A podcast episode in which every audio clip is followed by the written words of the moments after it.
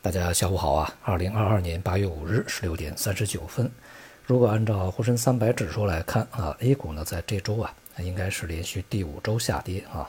而且总体的这个下跌幅度是不小的。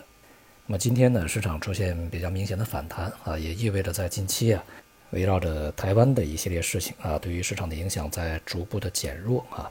如果在未来没有特别多的升级的或者是意外的事情发生，呃，这个短期影响会逐步的被消除，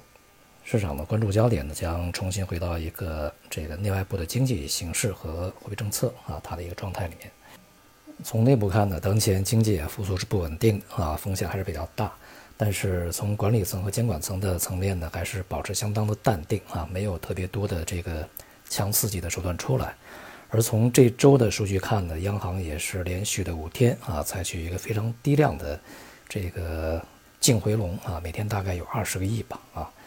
一方面呢，不对市场的流动性啊产生过大的冲击；而另外一方面呢，也向市场传达一个信号，就是当前这个大幅宽松是不大可能的啊，反而可在未来呢有部分的这个啊收敛啊，因为当前的流动性啊还是相当宽裕的啊。怎么样这些让这些流动性呢能够真正的进入到实体经济，真正的进入到实体信贷里面去啊，是目前的一个需要解决的问题啊。而在外部呢，一方面，美联储继续强调会继续加息啊，这个直到通胀有所回落；而另外一方面呢，从这个美国近一段时间的经济数据来看呢，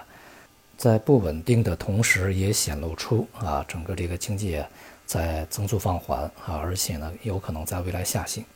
像昨天公布的这个啊，失业金的申领人数啊，这个数据也开始增加啊，意味着劳动力市场呢开始这个降温。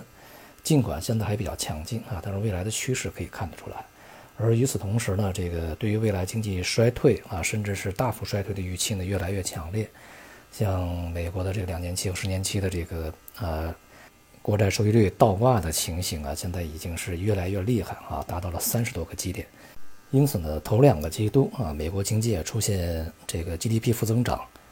恐怕呢也只是一个开始啊，因为它这个前两个季度的负增长呢，因为前面的基数还是比较高啊，现在这个负增长也不能说它就是一个实质的深度衰退，但是未来恐怕就会陷入到一个非常真实的啊，而不是名义上的衰退里面去。目前呢，全球其实都面临着非常大的难题啊，而且呢，在这个过程中，这个各个利益集团呢所要顾及的事情还比较多啊，一方面呢经济出问题啊。而另外一方面呢，又不愿意放弃自己的一些势力范围和权利，所以呢，对于西方而言，恐怕有他们的忙的啊。而且从未来看吧，在全球范围内，势力的衰落是一个必然的一个趋势和方向啊。一切的现在的瞎忙活啊，无非就是让这样的一个时间呢，稍微晚点来临而已。但是呢，这个过程啊会比较长，而且过程中势必啊会发生。地缘政治以及经济利益的剧烈碰撞啊，使全球的经济、资本市场呃遭遇巨大的冲击啊，从而影响整个这个市场的运行。当然，这是一个长期问题啊，而长期呢，大的一个趋势啊，它势必会通过中期和短期的市场行为来去这个逐步的去进行演变发展啊。所以呢，在近些年的投资过程中啊，啊，我们尽量的去往最坏的一个方向去考虑啊，多考虑一些，而不是更多的憧憬这个最好的那样的一个状态啊。这个阶段呢，并不是逞英雄的时机啊。那么，对于这个中短期的市场呢，未来啊，随着这个市场的逐步稳定，会有一些这个阶段性的啊结构性的反弹机会。而对于 A 股而言呢，预计啊，从中期的角度来说啊，这个波动的区间呢会越收越窄啊，波动幅度也会越来越小，起起伏伏呢将成为常态啊。